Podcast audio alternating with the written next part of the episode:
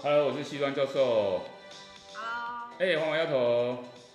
嗨，老师好。你好，我刚刚音乐好像突然断掉。哎，我觉得我真的不会调音乐，我在我在做音控的那个好差。对。没关系，这你是老师也不是 DJ。对啊，对啊。哎，所以他们那个没办法，他们那个不容易耶，他们要用那个音控。我我刚才想说让那个音乐很顺顺的消失，然后没办法。没关系，他们不会发现。哦，那个哦，没有，你讲了，他们现在就知道。我们听众啊，对。对啊。对啊。我现在我现在人已经抵达台湾了。啊，是哦。嗯，昨哎前天到的吧。前天哦。嗯。那你你你你们那个过程是怎么样啊？你现在一进桃园机场，你像有很多人吗？哦，超多！一进桃园机场，他就会先把你分成两排，一排就是有手机门号的，跟没有手机门号的。然后没有手机门号，你就要去跟他买，哦、你就要买一个台湾的手机门号，因为他你要收发简讯这样。哦、然后呃，有手机门号的，你可能就是装你的 SIM 卡进去，就是可能从国外回来装 SIM 卡这样。对。然后你你就会你因为你在呃就是在搭飞机前，他已经就会叫你填一个。呃，什么入境的什么防防疫的什么表，然后其实所以你一入境的时候，你一开你手机，你应该就会收到一封简讯，是政府寄给你的。然后你点进去之后，它就有你个人的那个防疫资料，就会有大概三页 PDF 这样，然后你就把它截图截起来，因为后续会用到这样。哦。嗯，然后然后你就会看到一长排，就因为飞机的人都一起下来嘛，所以就非常多人呐、啊。然后他也不会准你拍照，反正他就是要你。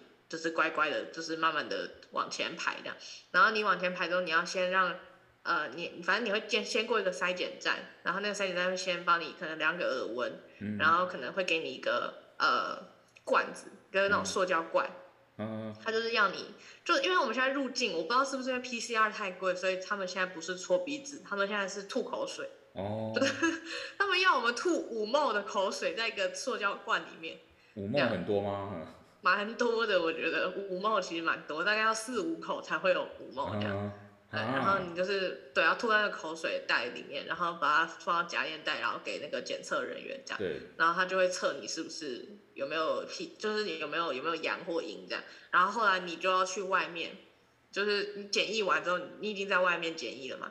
检疫完之后，你就要开始搭防疫计程车、嗯、去你的防疫旅馆，或或回你的住所。对。检疫这样。对，所以他就是可能要要排队，反正就一直都在排队。嗯、你搭计程车也要排队，这样。对，这这样总共花多久时间搭上计程车？就这样。我我我大概七点十五落地，嗯，到我真的回到防疫旅馆已经就是九点多了。我那两个小时哇。对，其实蛮蛮久的。那、啊、你坐防疫旅计程车需要钱吗？要，它就是北北基的话，北北桃机就是北部这边。是要大概一千块以后就算一千块这样。哦。对对对，一千块以上就是政府补助。补助哦，那还好，差不多北部也要一千块，大概七七八百跑不掉，对。差不多，可是我住的刚好离桃园机场，因为我本来就桃园人，所以离桃园机场的防疫旅馆其实也没有到很远，嗯，所以大概花六百。啊，六百哇，六百也是，哎，六百蛮贵的，六百。对，对，还好，我没有在美国生活过之后，就觉得六百真的还还好。还好，嗯。对，还好还好。你那，你那个旅馆是大就自己一个人房间，那很还 OK 吗？设备啊这些。嗯，就是很像那种民宿的风格，就是两双人床啊，然后有书桌啊，有电视啊，有浴室啊，然后就就一个人在里面，你想干嘛就干嘛。所以它不是它不是那种饭店型的，它是私人经营的那种。呃，没有，它应该就是原本就是旅旅馆，可是就被政府拿来做防疫旅馆这样。啊、对，对，它应该本来就有在营业，只是它现在的用途是被征做防疫旅馆在使用。所以我住的这家，它应该原本是在疫情前，应该也是那种旅游的时候会去住的那种旅店。对，嗯、有点商商务的感觉，对不对？是不是看起来像商务的？对对对。哦。对。然后你就在里面三餐，那你那个吃饭这些，就是你就是有订啊、呃，就可以跟他们订餐这样。对，可是就比较麻烦一点，是它有它固定送餐时间，就比如说早餐就是六点半到七点半，嗯、你你如果超过这个时间送餐来，就是比如说订外送或什么的，那可能就他就不会送，哦、这样。加对，我觉得蛮蛮严格的，因为不是每个人都会在、嗯、呃那个时间想要吃早餐嘛，可能你有时候八九点才醒来想吃早餐，那那你就已经过了吃早餐的时间，啊、你就要等到差不多十一点才会可以点你的午餐这样。对对。对，然后包含日用品也是，就是你如果订像什么 foodpanda 帮忙送一些生鲜什么的，或是日用品这样，然后你也是，比如说超过了时段，你就他就只会在，比如说你午错过午餐时段，那他只能在晚餐时间送来这样。哦。对，我觉得有点非人性化，但是可以理解啊，因为就是可能他觉得就是嗯，整栋旅馆这样子，如果每个人要订就订，他们会很麻烦。他人手可能不够，对不对？他。对，就是要一一送餐，他们可能会觉得很麻烦。但但但我个人是觉得，就是嗯，就是有点不弹性的感觉。对，嗯。那你现在，那你现在，你现在在那边的那个，你都在做什么？就睡睡觉还是上网？然后那个，你有打电动吗？还是什么之类？没有，我还在调时差。哎，我发现我好像还没有完全调过来。我就现在的时间，就是还是有点在过美国的时间，就呃。比如说我今天五点就起来嘛，然后可能晚上八八点就会想睡觉这样。嗯，对。对，所以就所以就其实有一点该怎么讲，有一点还没有完全调调回来。嗯。嗯。那可是你就是，那你这样子，那个剩余时间都在做什么比较多？剩余时间就是要么在睡觉，然后要么就是可能跟朋友视讯聊个天，哦，这样。对，可是其实真的也没做什么。可是我觉得可能，因为我这两天还是蛮累，我觉得我应该可能明天开始会，还是会开始就是可能看一些 coding 的东西，就是可能反正就是会学习一下吧，就是不然都没有、哦、没有什么事可以做，有点无聊。你说 coding，你说就是你你学校课程的一些东西这样。对对对对，或者是我自己自学一些什么，不然我会觉得有点有点 boring。嗯，就是。对，就可能看一些网络课吧，或是。比如说，就是再去练刷题啊，或什么的。对对对。嗯。因为点要自己安排时间，要打发这个这个哇，因为你要困，你要在那也是困困，算是困住困困七天，是不是这样？对，就是反正你你无聊也是七天啊，你做有产值的事情也是七天。我觉得这七天其实要耍废也是真的可以耍废啊，只是我觉得。都都回来了之后，耍废的时间一定还有很多，那可以趁就是只有你一个人的时间，可能多做一些只有你一个人专心的时候可以做的事情。嗯，对对对。那你那你回到台湾之后，你跟你跟你男朋友联络吗？啊啊有啊有有。没有，你上次讲那个故事之后，我觉得听众反应蛮蛮热烈的，大家其实、哦、对啊，就是就会我身边啊一些那个。有听到这个那一集的那个，就听到你的分享，当然都是站在你的角度，都是支持你的嘛，都是觉得哦，真的吗？啊、不会觉得我女生这样很任性还是什么？不会，就觉得但当然难免难免就是嗯，不是任性，就是就是本来就是两个人相处难免有些冲突，但是我可能大家就觉得说你你你你的这个顾虑也没有什么也没有什么错啊，对不对哈？就是我觉得我觉得那、哦、那一集回响是蛮蛮大的，所以我觉得就是说像。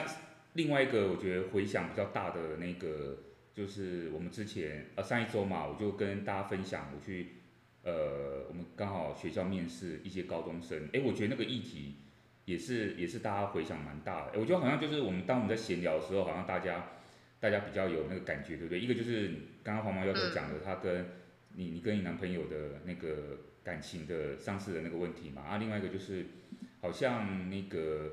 我觉得现在做家长的也辛苦，然后因为你现在防防疫嘛，然后就听到身边有一些亲戚，哎，那个小朋友当然都很小，比如说幼稚园或者是那种小学，现在都是停课嘛，停课的视讯，然后妈妈在家里，哇，通常都是妈妈，其实通常都是妈妈，然后呢，在家里那个他们是要帮小朋友弄这些，因为他不他不可能只是让小朋友在外面自己视讯，他又不是大学生，对不对？然后所以，嗯哇，其实家长很辛苦。然后我刚刚要讲另外一个辛苦，就是等到他长大之后，他又要面临课纲的问题，就我们上一周讲的那个，哦、对。嗯，我就是觉得现在应该这个这种，我觉得这种话题通常都会蛮引发那个该怎么讲，大家的反应，嗯，共鸣这样子。对。对啊。因为他这都是生活中会发生的事情。对，然后加上我们现在有疫情嘛，啊。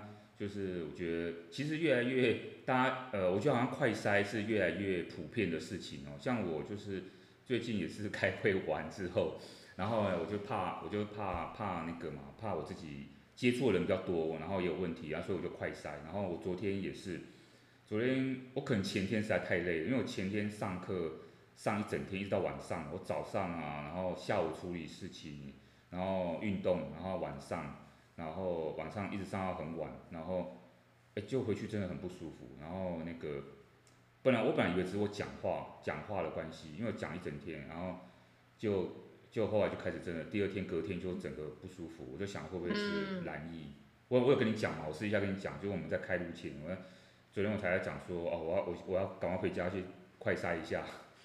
对，对呀、啊，就当然是没事，只是就是，呃，现在我觉得大家都对这个很紧张，然后对，因为因为你确诊，你可能影响到的也是未未来的问题，就比如说影响到你后续的安排啊，比如说你可能要去参加一些，不管是私下的聚会，还是你可能要去有一些公务上，然后也会影响到家人，所以就会心理压力很大。对对对，所以希望希望大家都都健康啊，都都都没事情，对。对真的，哎，那你接下来，你接下来计划怎么样？你接下来就是你像你现在这个防疫旅馆结束之后，你就你就回桃园家嘛，然后就是准备准备开始工作这样子。哎，你说实习吗？还是没有？还可能还要一段时间。呃，他们通常是七月初开才才开始实习，所以在七月初之前，我就是真的就是在玩，就是反正就是放松的玩这样。放松。哦，我真的觉得我上学期真的太累了，就是我我我觉得我那个我的 program 真的蛮累的，就是每一周都可能都会有三四个作业，就是把我搞到真的觉得啊、呃，每一周真的都是嗯非常努力的在写作业这样，然后所以尤其是期末那个时候就真的更忙，所以一一过完我就会觉得有一种补偿心态，就是我希望我可以睡得好一点。就是可以可以好好的放假啊什么之类的，对，对所以就会，嗯，就会有一种补偿心态，想要好好的玩一下这样。可是像台湾像这么严重，怎么玩？你你你就是你你因为其他朋友，你的朋友，你的朋友可能也在上班或是在干嘛，我不知道啊。他们你要怎么安排这个？嗯、呃，应该说就是可能，嗯，朋友之间还是会出来吃个饭，然后啊、呃，可是啊，跟男朋友应该也是还是会出去，可能走走啊什么。对，就也不会去人多的地方，可能就是可以去哪里走，就可能吃吃小吃啊什么的。我觉得就是放松的行程，这样对我来说就已经很放松了。就是如果可以跟家人朋友啊，就是可以出去这样，我就觉得已经很好了。嗯，对对，好啊好啊，那那就是赶快等你那个防疫结束，哎，所以我们也可以见个面，说不定你到时候有来台南的话，我也不知道哎，不知道你到行程。怎么样？我们可以哎、欸，有哎、欸，有哎、欸，我会，我会去台南呢、欸。啊，真的哦。就是对啊，我我因为我跟我男朋友会去台南玩。哦，这样你就是在玩。对对对，但是如果我们吵架，那可能就不去，我就自己去。好好。对对 对，再再看。这样对对对。对，因为我就不知道，就觉得男生很很常会惹毛女生，我就觉得我我也不知道。我嗯，不知道为什么，对，不知道为何，哎、欸，我不知道，哎、欸，可能啦，可能我也比较容易生气，比如我很讨厌不贴心的人，所以我就觉得，因为我很贴心，我就是真的什么事情都会，就是我就会想。到他，对，会帮他想，然后所以如果我稍微没有被同样对待的时候，我就会比较比较不开心一点，然后对，就可能会为了这种事情跟男朋友就有点不高兴，这样，他他他当通常都会来安慰我，或是来。就是哄哄我这样，所以就是我也不知道。嗯、但有时候我情绪很很生气的时候，尤其是我肚子饿的时候，就很生气的时候，是真的不太想听他解释，就就会很很不高兴，就会觉得他、嗯、有时候男生可能没有很细心，他也不是故意的，但是就是太多次就会觉得这个人到底有没有哎把你放在心上什么的，就会想比较多。就觉得女生就是情绪情绪上就是要被安抚好，才能好好的听你的解释。我我觉得我自己个人的感觉。是这样，对啊，所以我们我们身为男性的听众，大家都要好好检讨，真的，然后不不分哪个年龄，大家就是要自己检讨一下。嗯，哦，我觉得吵架都是在吵情绪比较多，就就是因为你是情绪没有被 care，或是没有被没有被照顾到，所以所以可能你你会你就没有办法听对方的想法，可是可是对方也许就真的没那意思，但至少你可能你觉得你受委屈，或是你觉得你被误会什么的，你就会不高兴，对之类的。对，那那我觉得吵架的时候最重要的还是真的要先解决情绪，然后再来去解决事情的对或错。嗯，这样。对对对对，嗯、太好了！我觉得我们进入到一个很好切入点，因为我们这周的这个呃国光热炒店想要跟大家讲的国际新闻，就是跟女性有关。嗯，就是讲这个女性，好，我我我我自己下的标题是什么？女女力崛起，重新归位。可是当然也没有重新呐、啊，因为我觉得女性啊，性别这个议题，或者女女性在国际关系本来一直都有呃很不错的这个影响，然后呢，而且这个影响力其实是越来越大的。这个真的很多例子，其实其实不用我们这一集讲，其实之前也讲到很多呃关于女性领导人啊、政治人物他们呃在国际关系里面所扮演的角色，对不对哈？那不过呢，我觉得，哎，我觉得我们其实可以呢，这一集也再继续讨论这个议题哦。因为我最近发现有一个很火红的新闻，它是一个国际新闻啊。但是你说它真的跟国际政治有直接的什么相关吗？倒倒不一定啊。但我只是觉得很有趣，我想说先从这一个议题开始来跟大家分享。嗯，这是一个什么样的新闻呢？就是我们台湾艺人呢，王心凌。她呢，最近成为大陆热搜排行榜的第一名的，你知道这个新闻吗？你有听过这个新闻吗？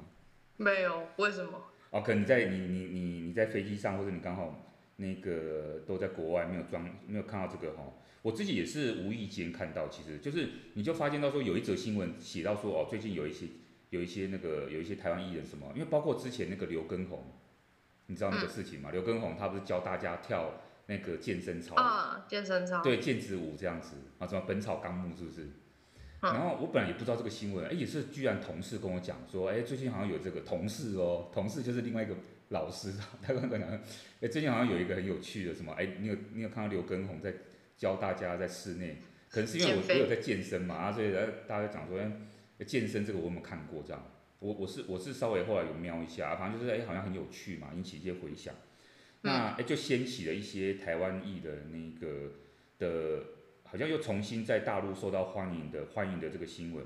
那这一则是因为呢，王心凌呢，她最近去参加了一个对岸的节目，它叫做《乘风破浪的姐姐》第三季。嗯，哎，他是不是要求被吃兔兔兔啊？还是这是？好像有类似要求是，但我呃我是没有看那个，我是没有看那个那个。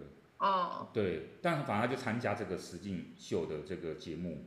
那我、oh. 我自己也没有看之前，因为它像第三季嘛，因为第一季、第二季你有看过吗？第一季、第二季完全没有。乘风破浪的的姐姐，嗯、oh. 呃，没有没有，他都请很大牌的女艺人呐、啊，哦，到这个里面去就实境秀嘛，就他们可能就生活在一起，然后就是随时有那个镜头在拍这样哈。哦有点半真半假，我觉得这个实境秀已经流行很长一段时间了。不过他们最近呢，这个第三季呢，哎，就有这个亮点，因为呢，王心凌呢，她在节目当中呢，重新演唱了，啊，他们就安排一个桥段。其实我觉得他们也是误打误撞，反正就让王心凌呢，她让她重新唱了她当年代一首代表代表的歌曲，叫做《爱你》。嗯，你有听过吗？有，真的。这个听。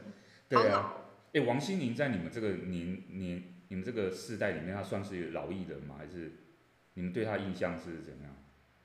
呃，我觉得他比较像是有点像，就是飞轮海那种感觉，就是呃很怀旧。哦然后会让你想到当年那种回忆，可是是偏比较老一点的艺人，就是，呃，对于他现在新出的歌，我也比较没有什么在听这样。嗯、然后他不叫他不不太像杨丞琳，杨丞琳有点像是他真的跨越世代，就是他他虽然在小时候他出的歌也是很很老很怀旧，但那也跟蔡琳蔡依林也一样。对。可是就是会他们两个的给我的感觉又跟王心凌不一样，因为他们两个是还就是近期还一直在出很新潮的歌，就可能。嗯，然后可能宣传也很大，这样。那我觉得王心凌就比较，嗯，不知道是广告没有打那么多还是怎么样，就是可能对他的小那个印象就会维持跟小时候一样，就是比较甜甜心教主的感觉。而，可是对蔡依林的话，就会觉得哇，她真的是天后，一直以来都是一个天后，然后到现在都还很多，我就比我更小的年轻人在听她的歌那种感觉。哦，就是你是说杨丞琳、蔡依林这种啊，她好像就一直在更新。啊，王心凌可能她她、嗯、就是有，好像跟好像就是已经有一点一半没有在台湾发展，还是怎么样？她就是对对对，他但他很经典，对是。对，很经典，对对对。但你看王王心凌她这个样子，你觉得她现在？你看她她几几岁？你猜得出来吗？我觉得她应该有四十了吧。哎，你猜的还真准哎，对。因为因为我也已经二十几岁了，所以我觉得哦，可是我觉得他 看不出，应该看不出来吧？因为他一方面他好像也没结婚，对不对？他他的脸还是保持那个 baby face 吧？有吗？嗯，对对对，对，啊，所以说他就在那个节目里面重新唱的《爱你》，因为他他唱这首歌的时候还有一些舞蹈动作，其实就是当初他甜心教主的那个可爱模样。哇，结果没有想到，我刚刚说误打误撞是真的哦，因为。据说这个因此唤起了大陆六七年级的这些这些男生哈，他们的共同回忆，然后呢，等于是让大家在疫情期间呢得到了慰藉啊，我是这样子解读哈。那也有可能是因为疫情的关系，大家也很少出门，所以说都在用那种呃网络上的共同社群在打发时间，诶，所以说呢就把这个王心凌的这个诶他在跳爱你这个东西呢。他的那个讨论的那个声量呢，突然之间好像就暴增了，就变成一变成一个现象，叫做王心凌热搜啊，王心凌现象。那就像我刚刚讲的，他这个他这个热搜的现象，就媲美之前那个台湾艺人刘畊宏的《本草纲目》毽子操的热潮哈，而且呢，还因此发展出王心凌男孩的粉丝热潮，因为之前有那个刘畊宏女孩嘛，现在变成。王心凌男孩的粉丝热潮，我觉得超有趣的。那我就上网去看这些，到底这些王心凌男孩在干嘛哈？因为这这些都是当初喜欢喜欢王心凌的这些粉丝，现在这些人呢都变成是中年男子了，做人家的先生，做人家的父亲。然后呢，呃，有一些视频呢，哦，就是网络的这些 video，就看到说王心凌她那个节目在唱跳的时候呢。哇，这些那个这一些这些中年男子呢，就就可能本来做事情做到一半了，哈，全部都跑出来看了。我还看到有一个视频呢，里面里面有一个爸爸，他他在他在厕所里面洗头，然后呢，他突然洗到一半，他可能听到王心凌的歌，他就跑出来看看这个王心凌唱那个爱你，然后呢，他的那个小小朋友就问他说：“爸爸你怎么啦？”然后这个中年父亲就说：“我在看他，他是爸爸的青春。”然后呢？就是，就是，我觉得那个回答真的很好笑哦。然后就是，我觉得这个，而而且还有一些网络上的这些王心凌的男孩呢，他们就在那呼吁说，王心凌男孩站出来的口号啊，因为不少的铁粉他们在网络上说，我们只是老了，但是我们没有死啊啊，我就觉得实在是有那个有那个有那个回忆。其实我我是好我是还好啊，但我是觉得他歌真的是不错是没错哈，然后。呃，所以这个热潮呢，诶，而且除了这个以外，哈，网络上的回响之外呢，王心凌她上了这个节目，哈，是一个叫做芒果超媒所做的自制节目，就她背后的那个制作公司，一个大陆的公司，所以不少粉丝呢还发起了买芒果股票来支持王心凌的活动，然后呢，就让芒果的芒果超媒这个股份有限公司呢，它的股票连续三个交易日上涨，这样。这么好，所以说影响到股市啊，影响到股市。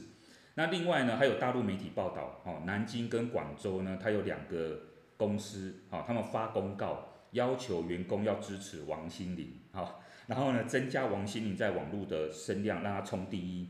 因为呢，刚好这两家公司的老板，他们都是一九九零年后出生的，那对他们来讲呢，王心凌的歌曲呢，曾经陪伴了他们的青春，这样子，好，所以说。我就觉得这个很有趣，这样子，然后想说先来当做，呃，一开始我们跟大家分享，哦，女性的这个东这个问题，这样。嗯，我觉得，我觉得王心凌可能对那些男生而言，算是他们那个年代的女神吧，我觉得。对。就是可能可能回忆回忆杀那种感觉。王心凌她自己也有受访哈，我觉得她也蛮讶异有这样一个回响，哦，那当然我觉得她表现，她也是谢谢大家的支持嘛，然后我觉得她应该也蛮开心的。那就像你刚刚讲的，我觉得他真的有一些歌也是蛮经经典的哈。以以前我其实以前在国外的时候，我都会听歌。其实不管是国外的啊，国内的啊，有时候跑步机在跑步的时候可能很无聊，那你就会听一些振奋人心的歌。所以我是觉得的确的确呃，有一些歌手他们的歌诶真的很很不错。我因为我我没有我没有特别偶像崇拜，其实我没有说特别。哦，一定支持哪一个偶像明星？没有，就是什么歌都听嘛。啊，包括流行歌曲这样。那像我去大陆也是啊，因为大陆他们呃跟我们有一个世代上面的 gap，你知道吗？就他们我们我们台湾早期的红的歌是后来才才在大陆红的，所以说对大陆人来讲呢，就是有一些他们他们被我们歌曲影响其实是蛮深的。那只是只是说就是说呃就是。所以说，其实我们还是有一些共享记忆，就对他们来讲，我们是有一个共享的那个啊，当然只是有一个差差距这样子。那那现在当然很多我们台湾的歌手也在，或者是演艺人员也都是在大陆发展嘛。那对他们其实是会有一些影响力。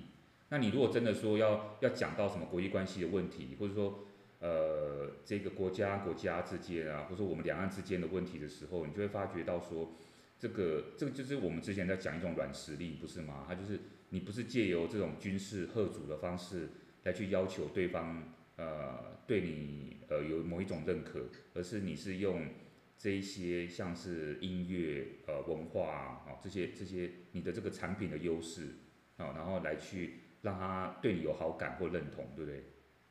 嗯。所以我觉得他们对对，对啊，对我觉得他们应该对台湾艺人都是蛮肯定的哦，都是会蛮喜欢才对。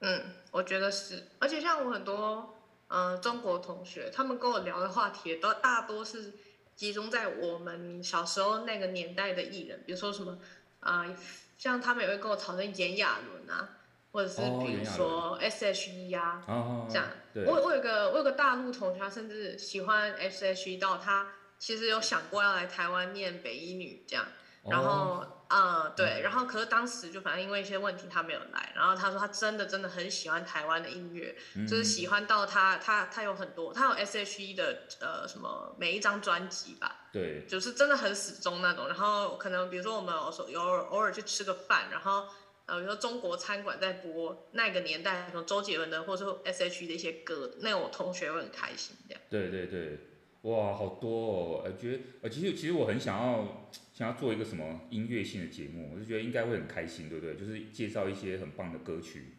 嗯，然后不一定怀旧啊，因为我我我有时候听歌都听很新的，说实在，我就觉得新的歌也有很多新的新的那个啊，只是只是只是能不能跟上？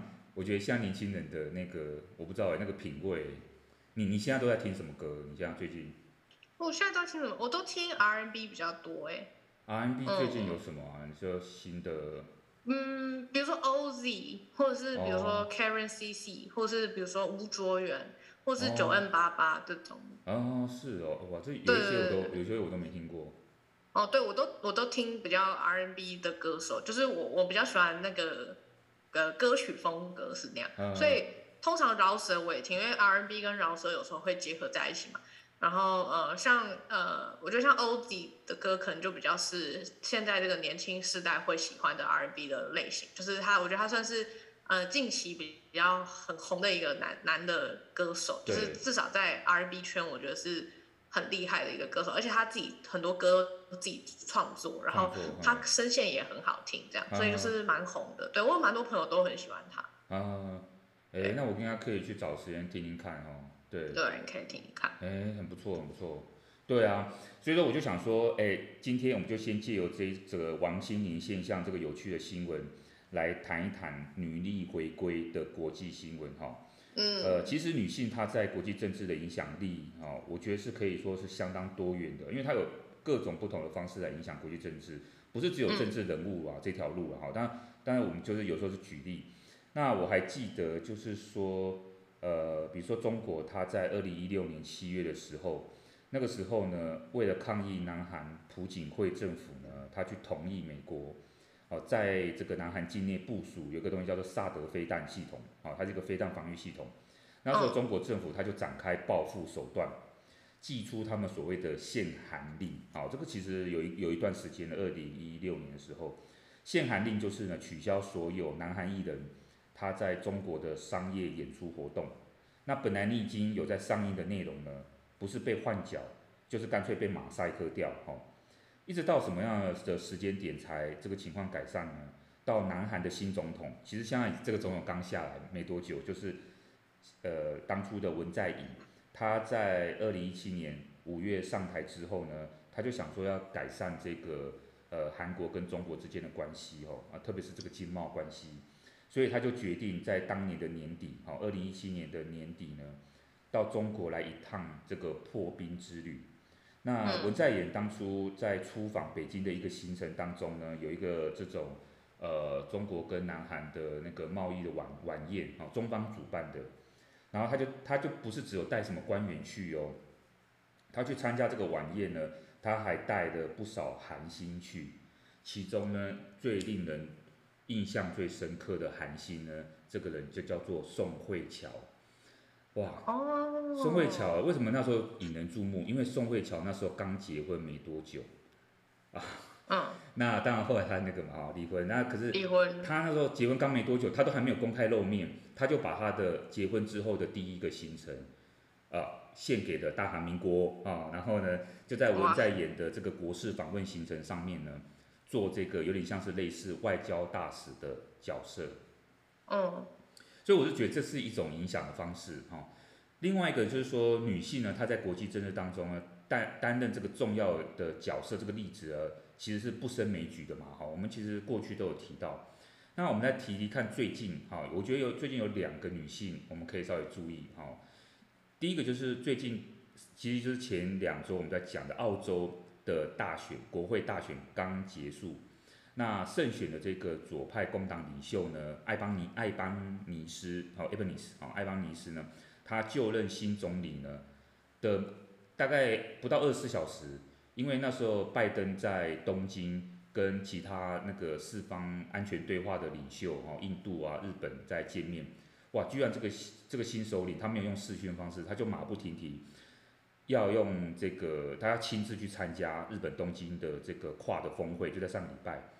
那他自己一个人去之外呢，艾班尼斯还带了一位很重要的官员随行，那就是他的外交部部长。这个外交部部长叫做 Penny Huang，哦，Penny Huang，他其实有一个中文名字叫做黄英贤，是一个在澳洲政坛里面，人家认为说是一个才智双全的一个很杰出的女性政治人物这样。嗯，那你听这个名字就知道说他是一个华人了吧？他有个中文名字哈，叫做黄英贤，好，他有一个华裔的亚裔的背景。那 Penny Huang 呢，他在澳洲政坛上面呢是一个很特殊的政治人物，因为呢他是第一位澳洲史上第一位海外出生的澳洲外交部部长，而且呢，呃，他的出生是在马来西亚，父亲呢是马来西亚的客家人，母亲呢才是。澳大利亚人，好，但是在这个 Penny Huang 八岁的时候呢，父母亲就离婚了。那 Penny Huang 呢，他就跟着他的母亲到澳洲定居，好。除了他的这个华裔身份很特殊之外呢，Penny Huang 呢还在竞选期间公开承认自己是一个女同性恋的身份，啊，他这个其实有很多很特殊的地方可以探究，这样哦，这就让他成为第一个澳洲史上有以来公开女性同性恋的一个参议员。不过呢，听起来好像，呃，就是平铺直述他的这个这个整个他的一个生长背景哦，其实他没有过得很开心。从他以前的求学生活当中，移民，然后父母离异，其实听起来只是一个一段记录啊。可是呢，在他身上呢，却是不开心的一段回忆。因为呢，Penny Huang 呢，他在念书的时候呢，常常是班上或者是甚至全校当中唯一的华人。嗯，我觉得讲到这个就是题外话，有些台湾的家长啊，都很想要把小孩子送到国外念书啊。其实当然有时候家长会陪同，可是问题是小孩子还是要自己一个人在学校生活，都会面临到我觉得接下来 Penny Huang 的事情。因为你不要觉得这个讲英文有多怎么样，我觉得我觉得真的是，我觉得有些家长只是把自己的那个哈，你知道那个他的那个他的自己的理想，嗯，他自己对自己的一个期许，对。他放在这个小小朋友身上，要让他变成讲英文很溜啊，什么国际化啊，哦，然后拿到国外护照，这个当然是，这有一些层面上来讲是对他是好的，因为你可能看台湾教育，你觉得有一些问题，可是呢，你要付出一些代价，那现在就是看你要不要，你愿不愿意牺牲这些。接下来你看像 Penny Huang 遇到的，他就是在学校里面呢，会莫名其妙的被人家辱骂、孤立、攻击。啊，攻击是真的拿石头丢他哦，那小朋友那不懂事。对啊，甚至家里面的房子还会不被不明人士乱涂鸦。哎，你这是在澳洲哎，这个其实也算是一个算民主国家，对不对？不是一个什么乡下地方。那其实你不要以为世界多开放，其实很多地方都有种族歧视的。所以这个经验就让他产生了两种不同性格。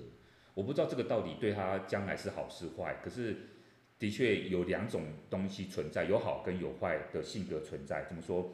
第一种是说让他他之后在这个从政的生涯当中，他更注意到澳洲社会的贫富阶级、性别、种族的这些不平等现象，然后他做出一点他的贡献。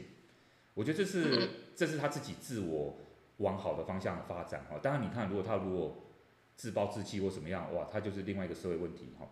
第二个呢，可是呢，好像这种黄种人的身份让他有点自卑，他不愿意承认自己华裔的血统。曾经有报道指出呢，他早期的时候呢，不太愿意别人称呼他的中文姓名黄英贤，他会很生气，跟他讲说。叫我 Penny，不要叫我黄英贤。那、oh. 对啊，后来当然是因为要选举了啦。说实在，就是说你有这个选举考量，然后呢，才慢慢的增加这个黄英贤这个名字它的使用次数哈。那甚至间接就接受了自己华人的身份。所以我是觉得，哎，你在像你在纽约，我觉得你可能留学比较没这个问题，是不是？因为硕士班的同学都比较。成熟一点，对不对？而且我们班就一堆中国人啊，要歧视谁？要要歧视也是那些白人被歧视，对不对？或者是，是因为 因为我们班大部分人都是华人哎。但你如果把你们放到了纽约市整个社会那个 city 啊，我是说放到这整个城市，嗯，就是你下课之后去这些纽约地方啊，或者你去玩啊，你到美国其他地方玩，有没有你有没有遇过？一点点，比如说在超市有遇到这种，有些人他就是觉得你怪怪的，你怎么是这个颜色皮肤？就小朋友不懂，然后骂你或什么？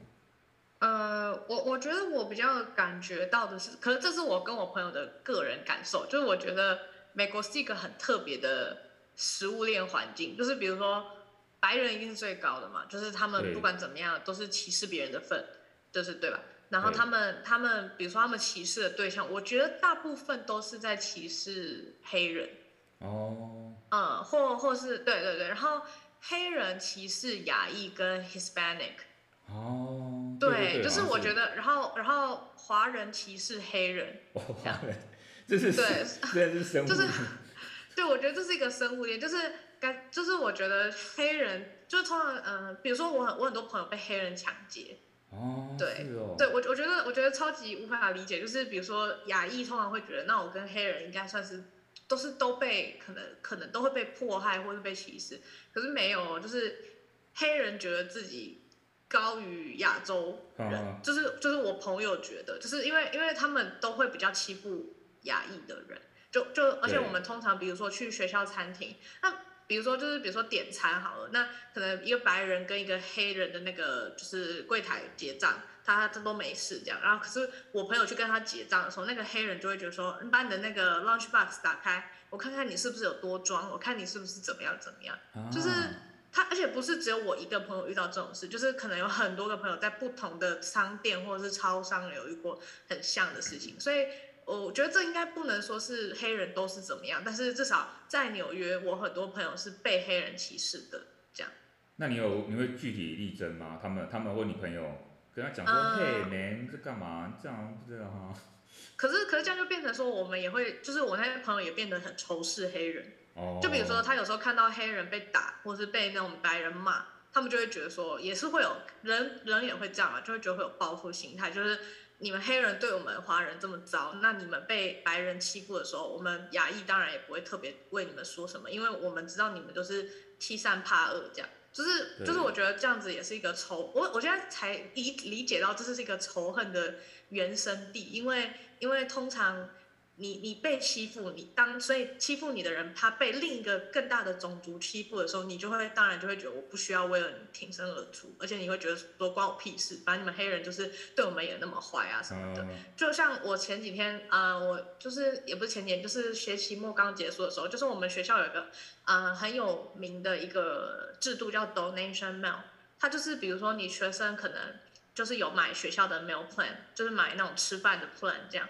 计划的，然后你有你有学校的那个 dining 的那个钱，你就可以去学校餐厅啊，就是买东西吃这样。就是如果你有购买这个这个计划的话，对。然后有些人有买，有些人没有买，像我就没有买这样，因为我都不吃学校的餐厅。嗯。那我有朋友就有买，然后那个时候他说那个 donation meal 就是那些买 plan 的人他可能吃不完。然后他就是把这个钱最后用不完，他把它抖内出来，然后让一些比如说穷学生，就是或者是你可能就是没有钱吃饭的学生，你可以直接去学校的餐厅跟那个服务员说你想要吃 donation meal，那你就可以，哦、他就会给你一个餐盘，你可以进里面装你任何想吃的食物，都不用钱这样。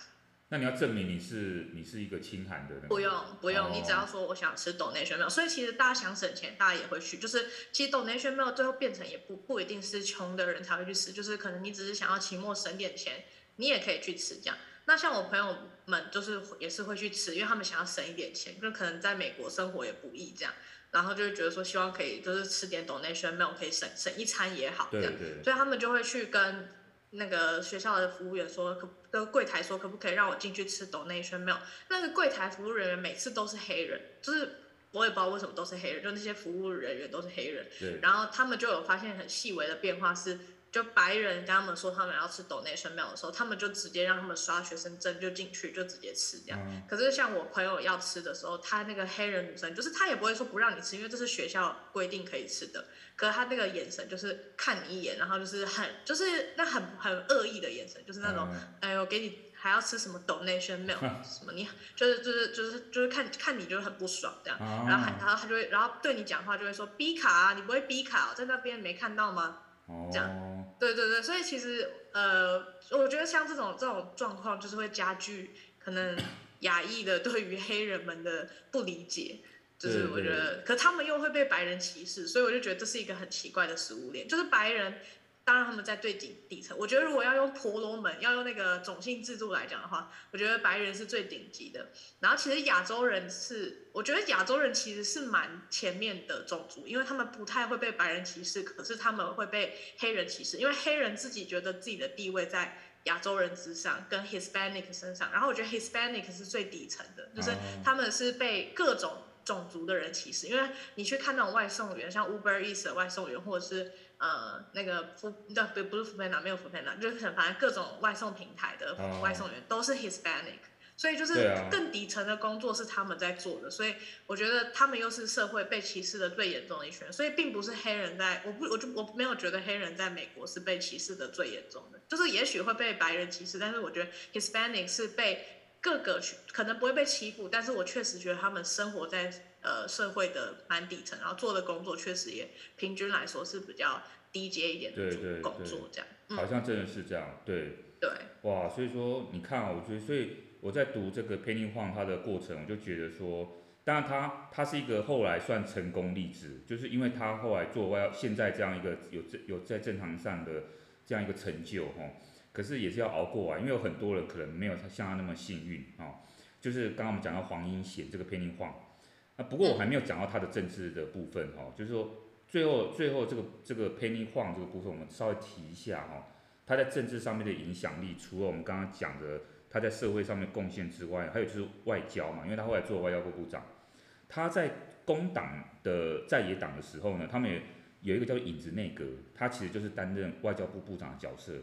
那影子影子内阁的意思就是说，因为英国呃，对不起，澳洲有点像英国那个制度。就是呢，他们的在野党呢，就会先已经先选好谁做什么什么部长。当然，你不是真的部长，你只是当做是呃，就是你相对于执政党某个部长。假如说对方执政党的外交部部长出来讲什么时候，我们这边有个相对应的，也是一个外交。或者可能咨询他，或者是可能跟他呃对抗的那种那种感觉。对，所以说不知道听众有没有发现到说，这个新的总理他很快就上任了，他很快就有外交部部长，因为。这个外交部部长本来就等在那边，所以根本没有那个政策上面，你知道那个那么长的过渡期。诶，我觉得这个其实也蛮不错，因为这个是一个内阁制比较特有的一个现象，所以他马上就已经任命好谁谁。你说像美国，诶，当初那个川普上台之后，他不知道经过至少半年的，还有整个那个部会首长里面还有几百个人都还没有挑选好。而且他还要经过一些听证会，一些很复杂的程序，所以他整个政府会有空窗期。我觉得美国会有这个问题哦。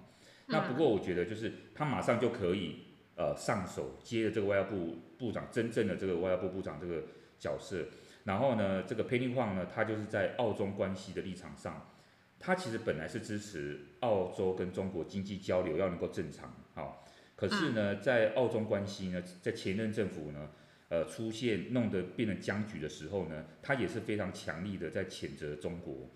包括有一次呃发生一个事情，叫做澳洲士兵漫画事件。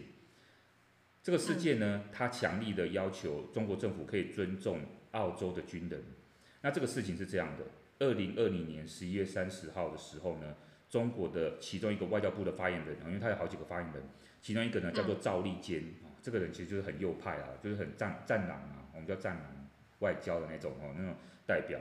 他就是很强硬的民族主义者哦，然后他就在他的推特上面哦，他有用推特哦，他用推特转载了一幅漫画，里面画的是一名澳洲士兵露出笑容，站在巨大的澳洲国旗上面呢，然后呢手里拿着一把刀，这个刀呢架在一名抱着绵羊的阿富汗少年的喉咙上，就是那个漫画。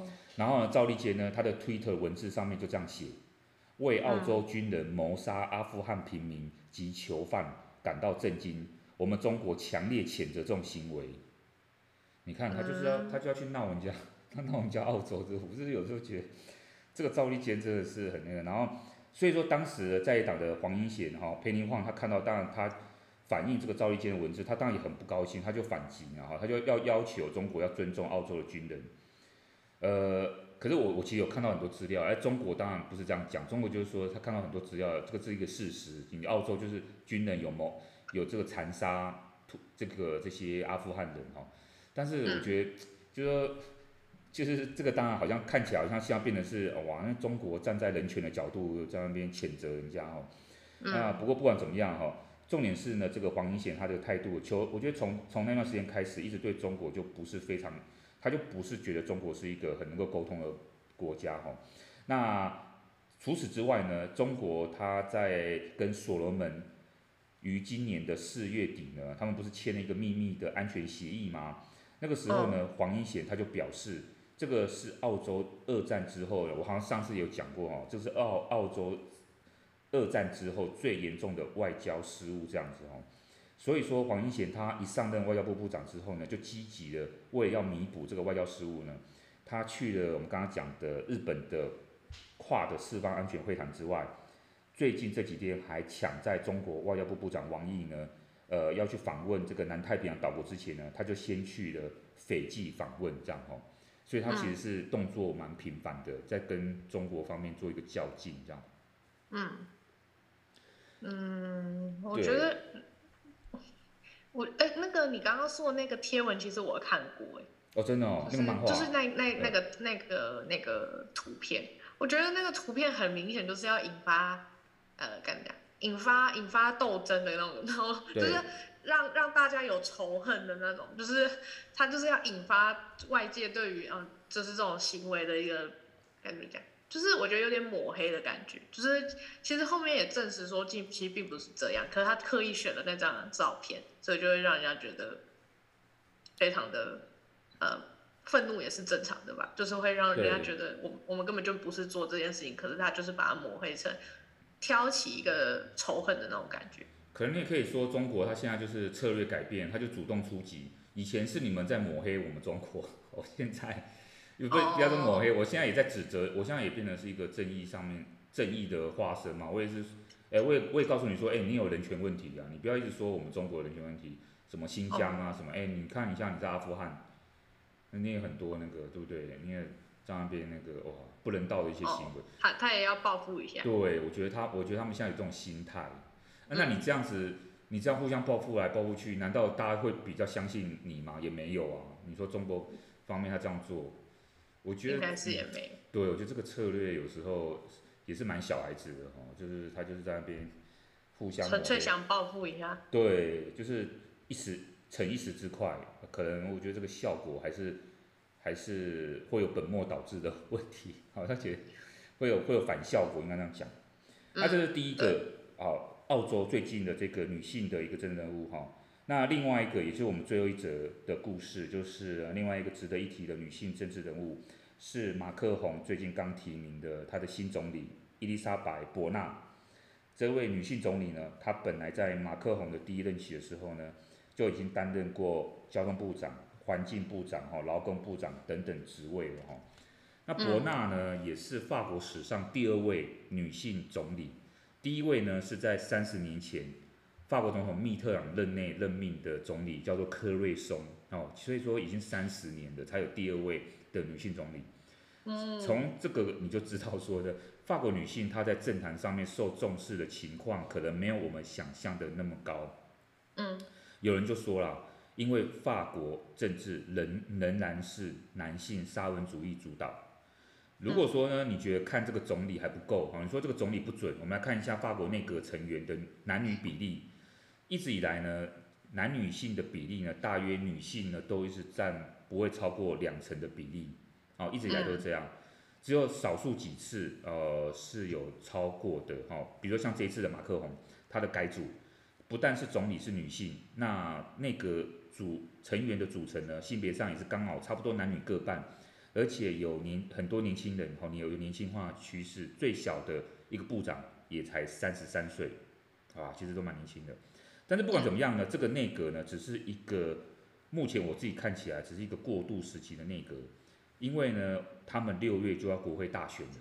那你不是说他才刚选完总统吗？对，因为他他就是双首长制，所以他总统选完，他还要选国会。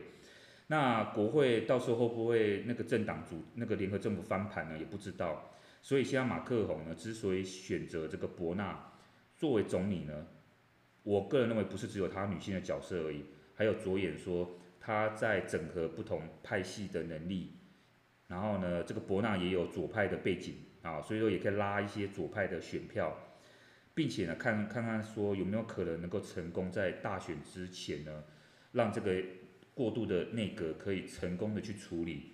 啊，选民呢一直以来对于马克龙政权有很多不满的关于民生问题，哈。那不过说实在的哈，大家对博纳并没有很了解。法国的选民呢，对于博纳了解跟我们了解其实差不多。其实我我也没有听过这个以前哈。那所以大家都对他了解很少。为什么呢？因为他其实是一个很传统、很低调的技术官僚，你知道吗？就是公务人员呐。他也不是什么台面上的人物啊，就是可能他一直做过不同的职位，有被任命，呃，可是媒体曝光度其实很低，大家对他的背景不是很了解，大概只知道说他是法国的综合理工学院毕业，而且他热爱数学哦，这种人蛮少的哈，而且特别一个女性的话，热爱数学这种我觉得比比较少一点哈，然后呢，他家里好像也比较贫困，以前小时候，那这种理工的背景呢？好像也让博纳少了一点亲和力，哦，他有点像梅克那种感觉，梅克也是那种经济啊、数理啊的人才这样哈。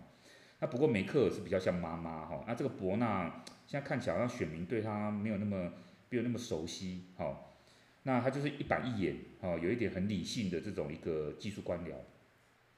不过呢，这一次马克宏任命的阁员当中呢，虽然他力求性别平衡，可是呢也惹出不少争议。这个是其中一个争议，是发生在呃有一个部会，它叫做团结与身心障碍部。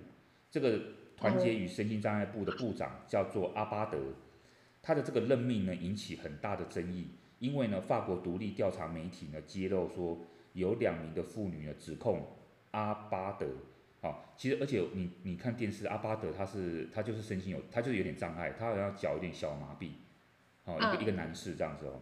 那他就是指控他性侵，那而这个法国的这个性别平权的运动人士呢，跟这个女性主义呢，他们团体就在五月二十四号的时候呢，走上巴黎街头去抗议，就指责，好，就指责马克宏的政府是可耻的政府，好，认为马克宏呢，他背叛了当初政府说承诺要保护妇女的这种这种承诺，哈，就是。你你说你是要保障妇女，啊，结果你让你还让这种有争议性的、有信心可能有信心疑云的这个这个人，然后做部长，哇，这个其实我个人认为这个插曲让马克宏的性别平等之的的这个内阁哦，好像蒙上了阴影。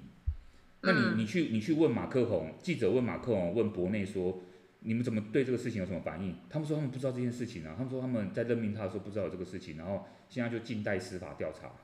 好。那那选那媒体或选民就说，你们两个怎么可能不知道？你难道都没有调查过他的背景就任用他哦？那你在任用什么？你在任用什么东西？对啊，就指责他，对。哎、欸，人家他这还走上抗议耶，到巴黎街头抗议他们，他这个任命呢，哦，说他可耻啊，所以说这个我觉得，呃，你看这个新内阁好好不容易组成一个想要想要能够对这个性别平等有一点这个平衡的内阁，结果有有这样的一个事件出来。嗯，真的，其实也是啊，我很少看到法国政坛有女性。女性的那种领导人或比较比较呃比较高阶的官员会是女性角色，我我觉得好好巧妙。有些民主国家他们好像也没有真的感觉。可是你应该印对印象中你会觉得他们是一个很重视女权的，对不对？有什么西蒙波啊，有一些这种好像很女性主义的这些思想家在，对不对？嗯，对啊，那就就反而好像没有哎。好像在落实上面，那那这些文化的底蕴都去哪里了？嗯、呃，哇，这个可能要做一个研究，对不对？就是说，他的这个对平权的重视，是不是是落实在一般人身上，但是没有在权力分配上面呢？这个好像要去做一个。哦、你说日常生活有，但是权力阶级就又不、嗯、不会有。嗯，就是他这个到底是怎么样的那一个？哎、哦，我觉得这个是很很有趣的一个题目，对不对？哈。对，对啊，有没有人去研究过？我也不知道啊，因为我没有上网研究过类似像类有没有人写过类似的研究。但是就是，呃，对啊，就针对像法国这样的案例，就是为什么是比如说生活照，我不知道他们生活上是不是也真的那么平权啊？但至少我看法国女性也是活得蛮开心的。那 maybe 呃算平等好了。那那为什么是只要一扯圈牵扯到权力结构就会？就没有办法把这件事情落实在这上面。对对对，对啊，这个很有趣。哎呀，帮我到时候看一下有没有学生愿意做，我就去推动一下。对啊，就做这个。哦，这个蛮适合对女性主义有兴趣的，就是学生去做的。对，因为我们台湾也会有有类似的那一个哈，有类似像我自己现在有一个学生，他有在做一个硕士论文题目，就是在做类似，不过他是做。呃，台呃，对，应该是以台南市或是这些议员跟那个立法委员这些女性分布的比例，然后还有他们所面临到结构性困难啊，比如这些女性参政，她面临到的这个有没有一种我们叫结构性的困难，就是说不是她自己能够解能够去克服这些本来就已经存在的沙文主义或者是男性的这些限制，哎，好像我是有一个学员是做这个类似的类似的，对。哦，嗯。那他那他为什么会对这个题目有兴趣？一方面，我觉得通常会做这个的人都是女性比较多。那另一方面，他可能就观察到，嗯、因为他可能本身自己女，他自己也是在，呃，他是一个硕专班学生，所以他自己也也也涉猎到那个政治圈啊。他的他也是在做这种，他是在做议员助理嘛。那所以说他可能也长期观察到这个现象。嗯，对。哦，蛮合理的。对对对。就诶就，不过他刚刚做而已啊，所以说有没有什么结论也还还还不还不确定。那对，所以我觉得我觉得其实这个女性这个议题有太多可以讨论的，好，而且像我自己在教那个方法论，或者题外话哈，我自己在教那个方法论，方法论听起来跟女性没有关系，其实那个我最近这几个学期在上方法论的时候，也会把女性的东西加进去，好，就是女性主义在那个方法论里面的的它的一些贡献立场。哎，我也好像也会把它放进去，所以你这样看起来，这个性别议题、女性的这些东西，好像在各个各个层次议题的讨论上都会出现。好、哦，嗯，确实是。哎，我觉得这这也是一个很新颖的未来可以探讨的一个议题。对，就是关于女性在呃，不管国际政治啊，或者是自己啊、呃，在国内的这些政治结构里面的角色，我觉得这些都。还就是该怎么讲？其实其实我觉得女性主义也常常会跟比如说性别性别议题，就是可能比如说像呃嗯跨跨性别或者是 一些 LGBTQ 这些族群，他们都很常会被视作是需要在就是在需要在被多去关怀跟多去 support 的一个族群。因为在这种氛围也在纽约也蛮浓厚的，就是基本上我觉得在纽约。我我真的是可以感受得到，就是你很勇于表达性别这件事情，也不会造成任何的困扰。嗯，就是对，我觉得他们就是真的跟台湾有点不一样，就是在台湾的话，能隐藏可能就会隐藏，可是在纽约是你朋友直接脱口而出说，我等下要跟我女朋友去吃饭，然后她是个女生，这样，哦、就是他他们就是非非常习以为常，就是反而你如果太震惊，嗯、就是说啊你有女朋友，反而怪的人是你，对，对，对，就是因为因为他们是认真觉得都是非常非常正常的一件事情，所以我就觉得哎，真的就是可以感受得到，就是嗯不同，就自己在留学的时候会感觉到。那个纽约跟台湾的一个蛮大的差别，我不知道是不是因为纽约可能也不太那么像美国，因为我知道美国其他州不是像纽约这么的、这么的、这么的开放，因为很多人都说纽约是美国的一个特例，它其实一点都不像一般的美国，对，就是它就是另一个纽约它自己本身的一个环境这样。对，所以啊，所以我觉得啊，这个都是一些观念的问题，那呃，这个。这个就很，我觉得以后说明我们我会再也也再多增加一些这些相关议题哈，在我们的那个节目里面来跟大家讨论。嗯，就像前阵子我还记得题外话，就是我前阵子比较最常被朋友们，就是我们之间在讨论的一个议题，就应该是那个保守派的法官们，他们试图想要推翻。就是堕胎堕胎案的那个，就是一个、哦、一个案例，对，那那个就引发了纽约，我觉得纽约就有看到街头会有人在抗议，我就我就觉得我可以理解到那种他们对于争取一个人的自由，不管是他在呃社会上的自由，还是他私人私底下的自由，我觉得这个都是呃我在纽约会蛮常感受到的氛围，然后我也觉得。其实我刚当初看到这个案例的时候，我觉得我有点没有办法理解为什么美国会发生这种事情。可是我后来才理解到，也许我认识的纽约也也只是很片面的。我认识的，我觉得美国应该长这个样子。但其实我听很多美国白人的朋友，他们是跟我说，其实美国是一个很保守的地方，就不是你所想象。他说，其实纽约只是个特例，纽约根本不像美国，纽约也不算是美国的最代表美国的一个州，因为纽约。它有大众交通运输，然后它很城市化，然后它很性别多元化，然后是一个种族的大熔炉。可是其实说不定在很多州，不管德州还是什么，然后他们那些地方可能都是某个人种是特别多的，或者是某个信仰是特别多的，然后甚至是他对于一些性别的议题，他是很保守的。对。那你看，哎，之前有一个是华人枪击案嘛，然后最这个礼拜就是德州，嗯、德州那个杀小朋友小学那个。对。那个真的也是让人很震惊。对啊，所以在纽约就很难，因为纽约纽约本来就禁枪支，然后又加上，呃，纽约就是大城市，所以你一旦发生，你被抓到也很快。就是上次我跟大家分享过，就是我在这边目，就是就是有经历过有有在我。在纽约这段时间发生的枪击案就大概两件，oh. 然后确实都是在发生在地铁，那也是弄得人心惶惶的这样子。但是我觉得像那种德州这种，就是直接扫射然后那种的，是我完全没有办法想象的，就我觉得非常可怕。可是这真的是发生在现实生活中。对对对，我说它真的是一个，呃，看起来很进步，但是又有很多哇，很多很，呃，它有很多哇，这个不知道怎么讲，它就是很不不是那么文明的那一部分的表现，对不对哈？对，可是说不定我我认识的美国是还还不够全面的，说不定像德州这样的州，或是其他可能更，比如说更中南、中西部的州，我可能不是这么了解的那些地方，也许他们就是，嗯，就是可能有他们很很很保守的文化，或者是信仰传统等等的，我我觉得那可能就是，可能就是也不会跟女性主义这么相容的一个地方，因为他们说不定就是也觉得那那。那个维持传统的那种秩序才是最重要的，这样。对对。我妈就是昨天在关心我在防疫旅馆过得怎么样，然后她就说她觉得她最近心情很不好，然后就问她为什么，她说因为一直下雨。嗯、哦，对对对，下雨，对，对没错。对，她就说台湾的梅雨是真的会让人觉得心情也好像很，很像快发霉的那种感觉。对对对，是是是。